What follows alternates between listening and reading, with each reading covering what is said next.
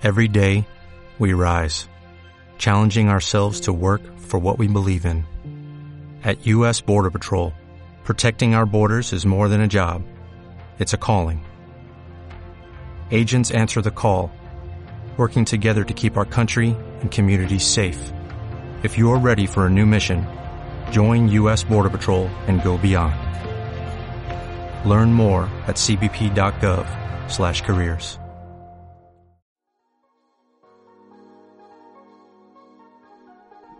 Hemos recibido la encomienda de cambiar y construir la creación en un sentido positivo. Por tanto, el futuro no depende de un mecanismo invisible en el que somos espectadores, sino del que somos protagonistas. Mi nombre es Guillermo Rico y te doy la bienvenida a un itinerario de charlas hechas por creadores para creadores, recios, inquietos, llenos de auténtico amor por la humanidad. La reciente crisis del COVID cambió algo dentro de nosotros, poniendo al descubierto lo bueno y lo malo, mostrándonos tal cual somos. Estamos inquietos por crear algo nuevo, en medio de un mundo de miles de crisis invisibles y lejanas. Muchas veces no sabemos por dónde empezar, pero es tiempo de emprender, poniendo la mirada en lo alto y en los demás, planteando nuevos escenarios, retos, hábitos y roles que inspiren a una agenda que nos movilice por el bien común. De algo que estamos seguros es de que no volveremos a ser los mismos. Para abordar la charla del día de hoy, he invitado a María José Valdés, una auténtica creadora con la que arrancamos el primer episodio, Los Nuevos Héroes, la historia que cambió el rumbo del mundo. De la primera temporada, Tiempo para mirar con auténtico valor. Bienvenidos sean todos ustedes creadores. María José, bienvenida. ¿Cómo te sientes de arrancar el primer episodio? Amigo, pues estoy volada. Te agradezco muchísimo que me hayas hecho parte de este proyecto. Estoy sumamente emocionada por la apertura generosa y la invitación. Y bueno, aquí estamos para poder platicar un rato. Muchísimas gracias. Y quiero entrar a este primer podcast contando la parte de esta historia, cuál es el contexto que nos lleva a una historia que cambió el rumbo del mundo. Marzo 2020, la noticia que no creíamos que fuera tan real, que quizás no tomamos tan en serio, que quizás sí, pero que dijimos, esto va a pasar pronto, en una cuarentena que después se fue convirtiendo en una centena de días comenzó a cambiar el mundo, diversos cambios sociales, culturales, económicos, laborales y personales. No estábamos listos para una crisis de este tipo. El sector salud comienza las indagatorias para esclarecer qué es lo que está sucediendo. Los gobiernos comienzan a tomar medidas precautorias como el aislamiento y el cierre de fronteras. Los medios de comunicación cuentan la historia de un murciélago chino que infecta a un paciente cero desconocido y la propagación de un virus que corre tan rápido como se habla de él. Todo se detiene. Surgen especulaciones desde el sofá de miles de usuarios conectados acerca de lo que está pasando. La gente empieza a enfermar y recibimos la noticia de que esto se está acercando. Creemos también, por otro lado, que este respiro le caerá de lujo a la naturaleza. Se ven avistamientos de animales en zonas urbanas, la naturaleza se está abriendo fronteras. Los grupos y movimientos de todo el mundo comienzan a proponer un cambio. Los ambientalistas, los activistas, mientras que otros grupos, como son otras personas, familias y poblaciones marginadas o desinformadas, no saben cómo afrontar la crisis que está por comenzar. No importa el extracto social donde nos encontremos, todos somos vulnerables. Los servicios de los centros de salud donde nos encontramos o en nuestras localidades, pues empiezan a colapsar al paso de los días. Nos empezamos a llenar de miedo. El mundo entero se moviliza para brindar un servicio con el que nunca habíamos lidiado. Son muchos los focos de conflicto que parecen no dar tregua. Hay sufrimiento y necesidad por doquier. Tenemos que mirar el mundo, pero ¿cómo podemos hacerlo mientras se sumerge en dolor, en desesperanza y en una crisis mundial? Este es el inicio de una historia que cambió el rumbo del mundo lleno de personas que se vuelven en primer plano las protagonistas de esta historia. Yo creo que hace mucho a la humanidad no le había pasado que le uniera una causa común. Qué lamentable que haya sido una pandemia lo que nos haya unido como humanidad. Sin embargo, creo que esta también puede ser una forma en la que podemos ver el dolor que estamos viviendo para darle un sentido y encauzarlo para poder dignificar nuestro lado más humano en ese lado vulnerable, que es la enfermedad. Justo hace poco platicaba con mi abuela y me acordaba que cuando ella le diagnosticaron cáncer, pues vivir con ella el proceso de su enfermedad fue también aprender de ella misma en su dolor y su sufrimiento, cómo el dolor es una vía para dignificar y santificar nuestra alma, para preparar nuestro camino al encuentro con Dios. A lo mejor muchas personas no lo ven desde el lado de la fe, pero en el momento en el que encausas y le das sentido a tu dolor, es la forma en la que tú puedes guiarte en este camino de sufrimiento y dolor. Y yo creo que la, la, pandemia nos ayudó precisamente a priorizar lo que realmente es importante, ¿no? El simple valor de la vida, el simple hecho de tener a tu familia este, completa, de tener a tu familia unida, de poder tener un trabajo, de poder dar sustento a tu hogar, eso ya empieza a verlo como una bendición cuando antes lo veías como cotidiano. Yo creo que el virus nos hizo darnos cuenta de nuestra vulnerabilidad, pero también aprender a priorizar lo que realmente vale la pena como seres humanos. Es cierto, María José. Nos hizo darnos cuenta de muchas realidades que ya vivíamos y de que no tomábamos en cuenta. Y es precisamente esto lo que nos lleva a entender que hay formas de brindar servicio. Y una de ellas, y estoy hablando de porque el servicio siempre ha existido, pero ahora, en este momento, hay un resurgimiento de la vocación, el origen de la valentía de nuestros tiempos, un resurgimiento que inicia precisamente con esta prueba, y es aquí donde se revela el verdadero corazón del hombre, su solidez, su misericordia, su grandeza y también su pequeñez. En los tiempos normales somos como un algodón dulce. Estamos llenos de formalidades sociales. Uno nunca demuestra quién es en realidad en esos momentos. Pero cuando pasamos por una crisis, te pones ante la necesidad de elegir. Y ahí nos revelamos de verdad. Cuando nos sucede esto, podemos ver que emana una cualidad de virtud que está dentro de nosotros y que nos realiza, y es precisamente esta, el servicio. O nos acomplejamos o nos entregamos, Marijo. Yo considero que nos entregamos en el momento en el que nos reconocemos pequeños y vulnerables, que irremediablemente nos hace dependientes unos de otros, como nos volvimos en algún punto dependientes de nuestra madre, de un doctor, en un estado de vulnerabilidad específico en nuestra vida. Y yo creo que al volvernos y el reconocernos pequeños es que también podemos reconocer la necesidad que tenemos del otro. Hay que, y es algo que, la pandemia nos deja como reflexión, ¿no? Esta invitación a caminar en comunidad, en la construcción de algo que nos beneficia a todos. Entonces yo creo que a raíz de esto nos dimos cuenta de lo efímera que puede ser la vida y de lo rápido que nos puede cambiar. Eso también nos hizo valorar por aquello que vale la pena vivir. Simplemente el hecho de estar vivo, pues ya es un valor y un privilegio si lo comparamos con todos los atentados que hay contra la vida actualmente, ¿no? Entonces, el reconocerse pequeño y el reconocer que necesitamos del otro va construyendo esos puentes de empatía y esos puentes de solidaridad que tanto nos hacían falta como sociedad. Totalmente de acuerdo. Se empezaron a construir puentes de solidaridad que antes no existían o que teníamos la posibilidad de hacerlo, pero habíamos estado acomplejados por la misma situación. Viene esta crisis, nos mueve, nos transforma. Y aquí es donde muchos salieron a mirar a los demás, sin mirarse a ellos mismos. Son diversos los escenarios como las formas de ser héroes en este momento. Pensemos primero en los hijos olvidados, que son los descartados, si queremos crear un nuevo futuro, tenemos que mirar a ellos primero. Y ahí podemos encontrar los nuevos actores de este momento que estamos viviendo. Se me ocurre, por ejemplo, el hijo de un padre que sale todos los días a trabajar, una madre que cuida, que multiplica la comida en casa para tantos hijos a veces.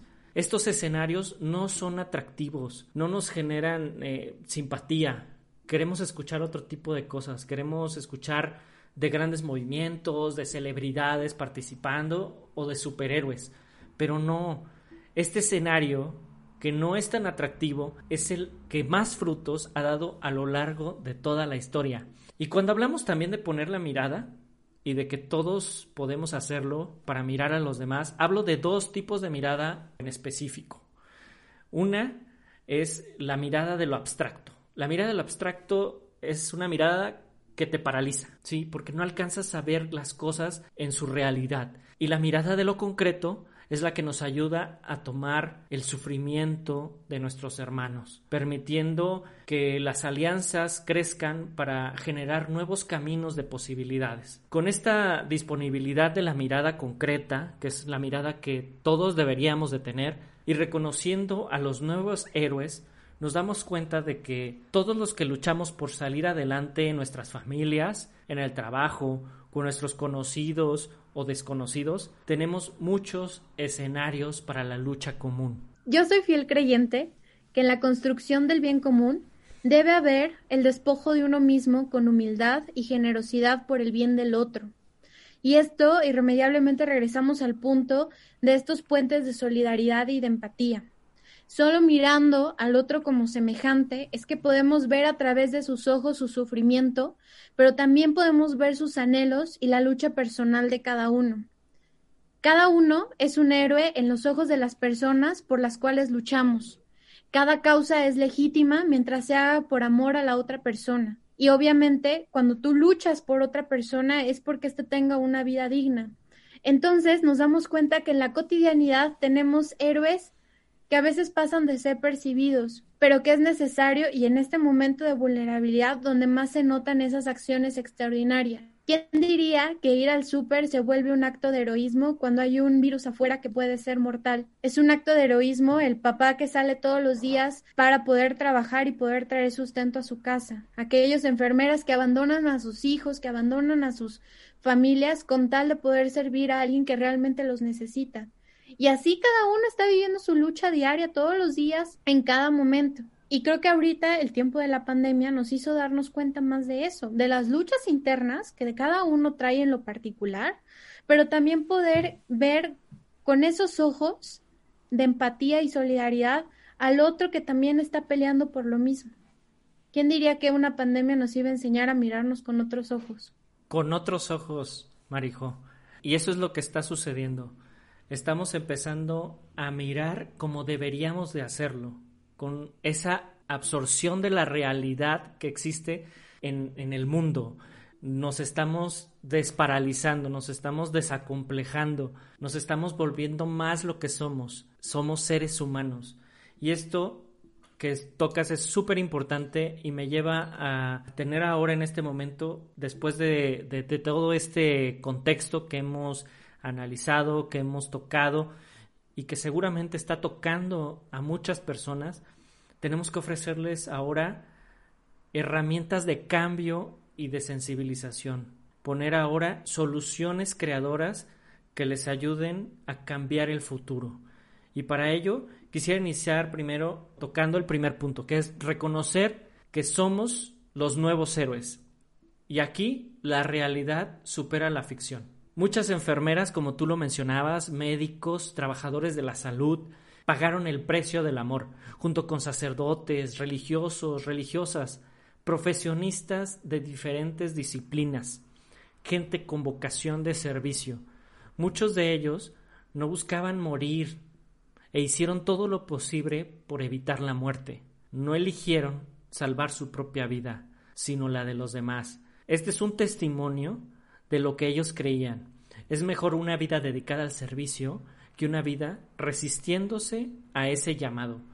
La solución creadora es precisamente la señal opuesta al individualismo. La vida es un don y crece cuando nos damos a los demás. También soy fiel creyente que la vocación nace en el servicio y quien sirve a los demás es porque ahí hay un amor genuino. Cuando uno se muere por amor, es porque tu vocación trascendió más allá de lo que tú creías que podías dar. Entonces te das cuenta que tienes un sentido en esta vida, que a veces el sentido que nosotros le damos al sufrimiento, al dolor y a nuestra vocación, no lo logramos entender hasta que le damos un sentido de amor. Entonces yo creo que una vocación fundamentada en el amor dado a los demás es la única forma viable en la que vale la pena morir, porque al final esa se vuelve tu brega de eternidad. Ese es tu legado que le dejaste al mundo.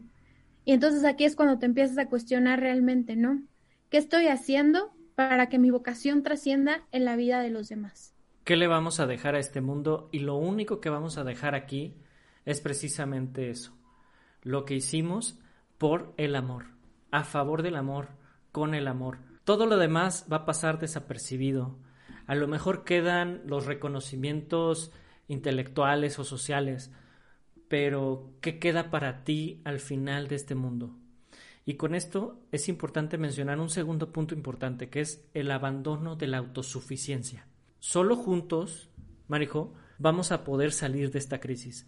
Hay una voz maliciosa que a veces escuchamos por ahí que nos está diciendo que esta tierra es solo para explotarla, que los demás, todos los demás, están para satisfacerme y servirme, que mi premio es la riqueza, esta autosuficiencia de parecernos suficientes y medirnos como lo más alto, o sea, como si fuéramos la última coca del desierto, es una cultura del egoísmo. Pero cuando reconocemos que no podemos salir solos de ninguna crisis, de que necesitamos del acompañamiento en cualquiera de sus formas, ya sea psicológico, terapéutico, moral, espiritual, recobramos el sentido también. Necesitamos de esa ayuda, inclusive para encontrarnos con el sentido de las cosas. Para salir de esta crisis necesitamos hacer equipo, necesitamos de los demás.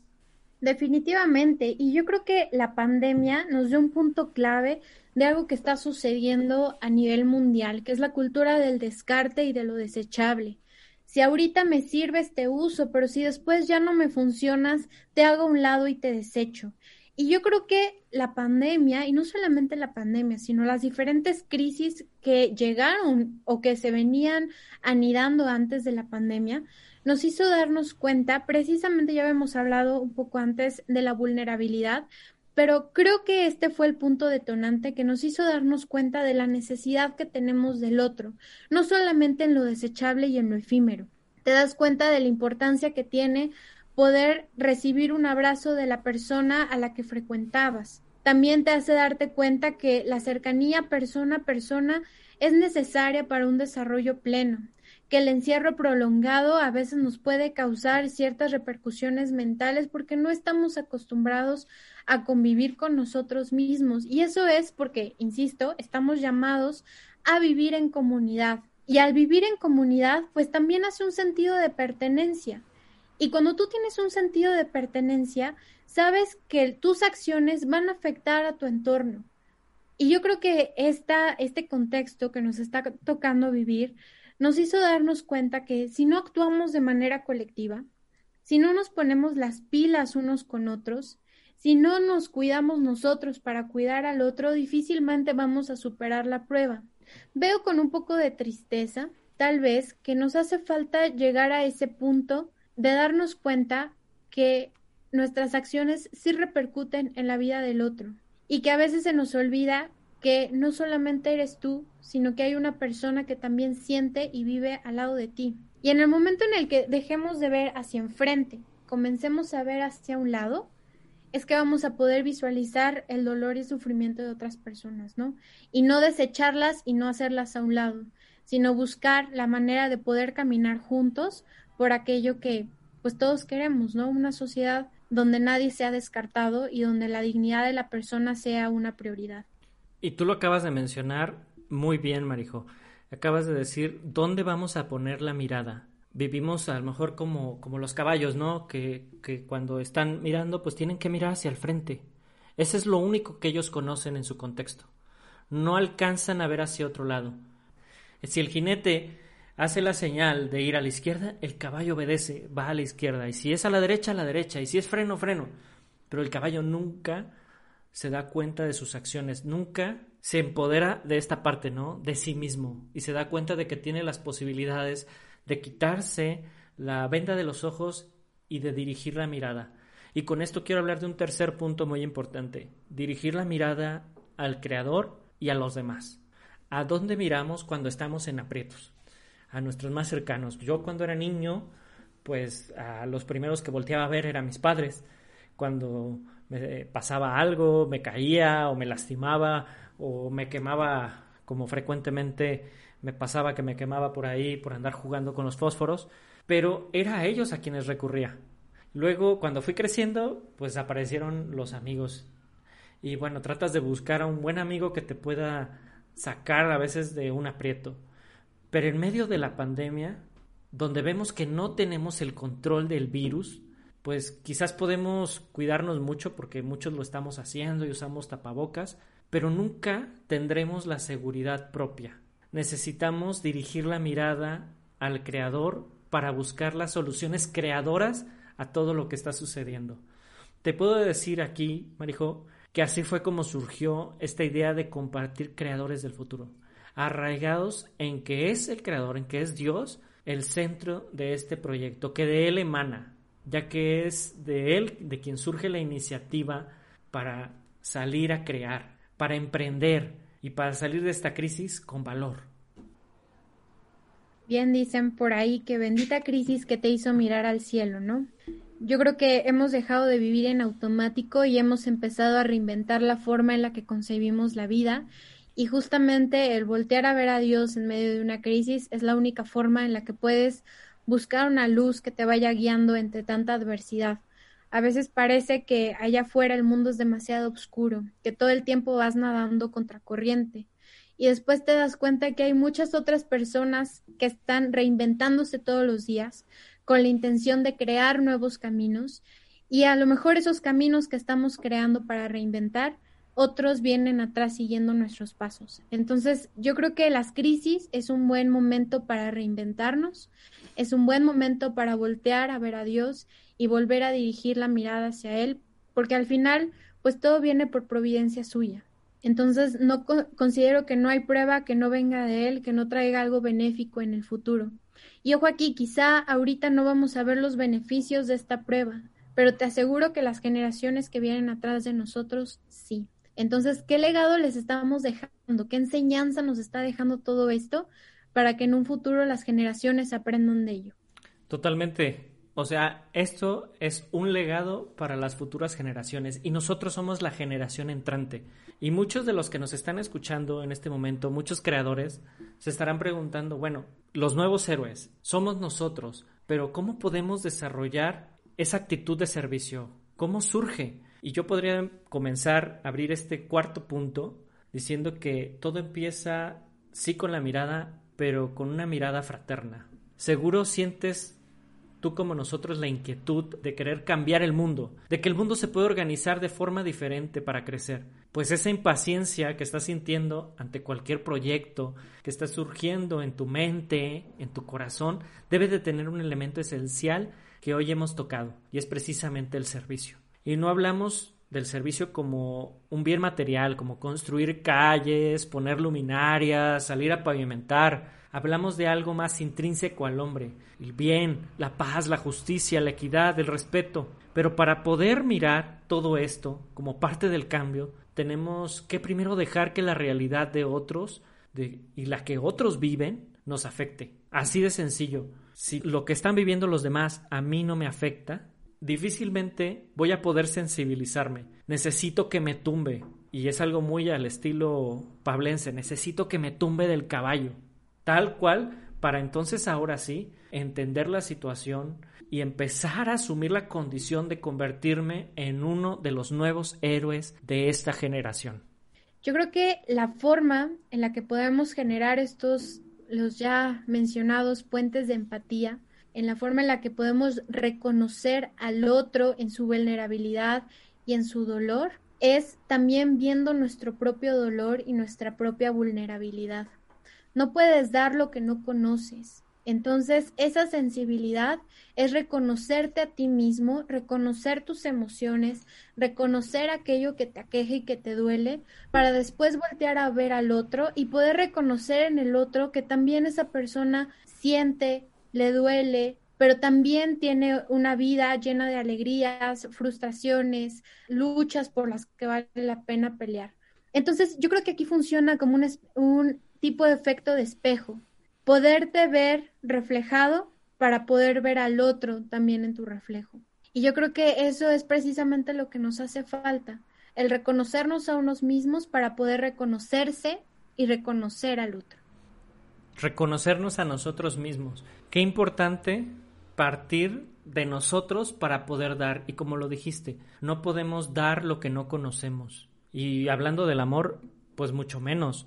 Si no conocemos, si no lo hemos vivido, si no lo hemos experimentado, ¿cómo podemos pensar en que podemos darlo? Y es vital, es vital conocerlo porque el servicio es sinónimo del amor. O sea, van en, en conjunto, van en paralelo, uno con el otro. Y esto me lleva a tocar un quinto punto importante creador que no podemos dejar pasar. Y es precisamente que la familia, la vida y la dignidad de la persona debe de ser preservada para continuar adelante con este proceso creador. No podemos crear un cambio en la sociedad que nos parezca nuevo, creativo, si dejamos a un lado lo que nos antecede, lo que nos construye como personas en sociedad.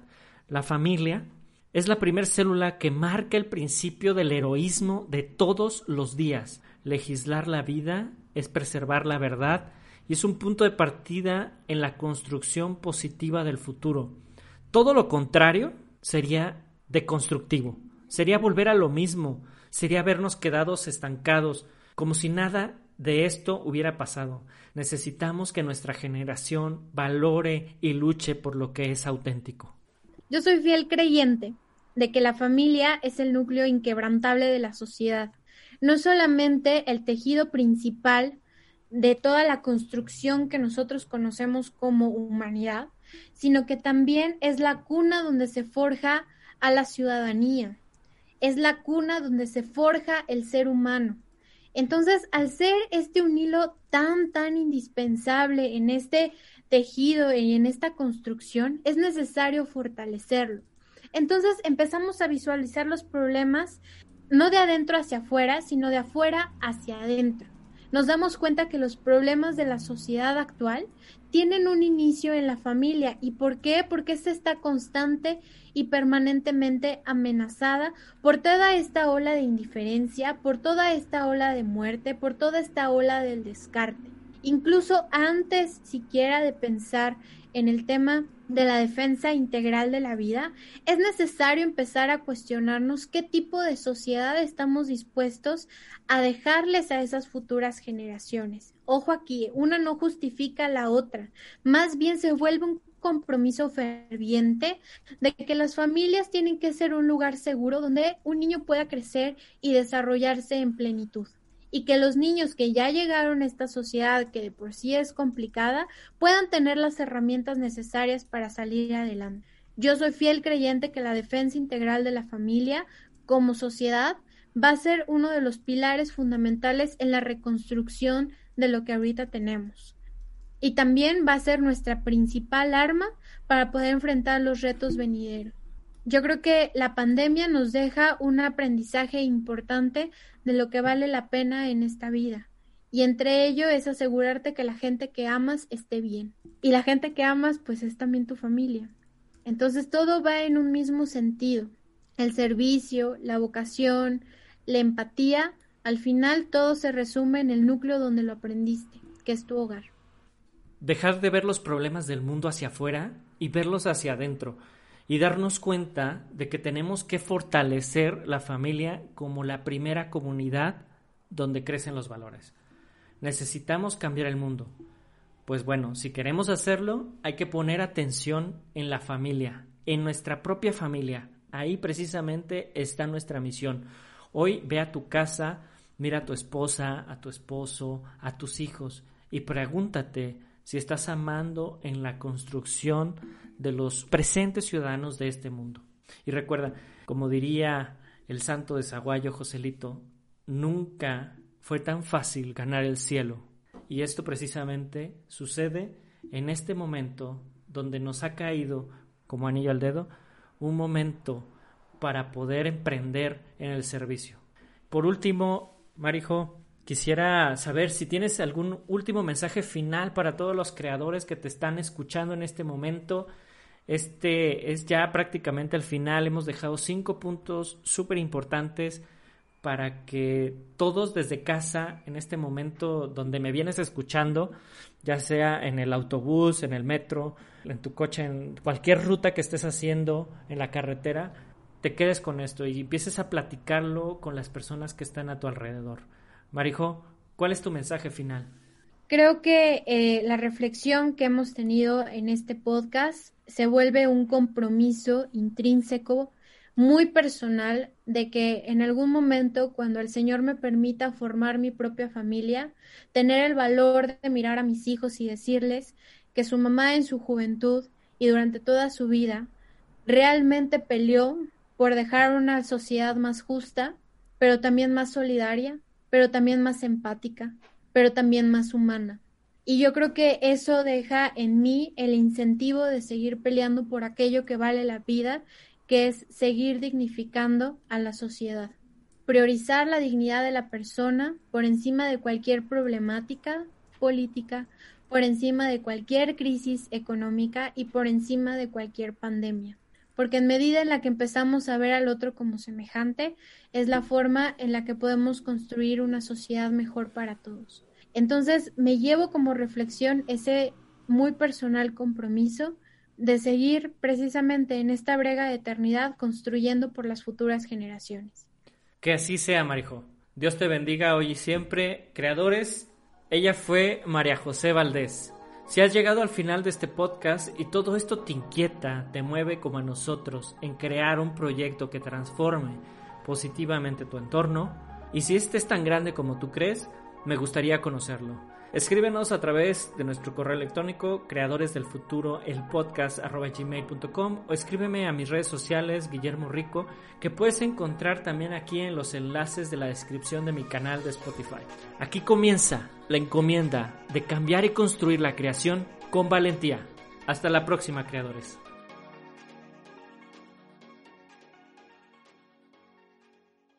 Como nuevo cliente de Western Union, puedes disfrutar de una tarifa de envío de 0 dólares en tu primera transferencia internacional de dinero en línea. Envía dinero a los tuyos en casa de manera rápida, fácil y conveniente. Visita westernunion.com o descarga nuestra app hoy mismo y tu primera tarifa de envío corre por nuestra cuenta. Aplican ganancias por cambio de moneda. No disponible para tarjetas de crédito y envíos a Cuba. Servicios proporcionados por Western Union Financial Services Inc. NMLS 906983 o Western Union International Services LLS NMLS 9069 85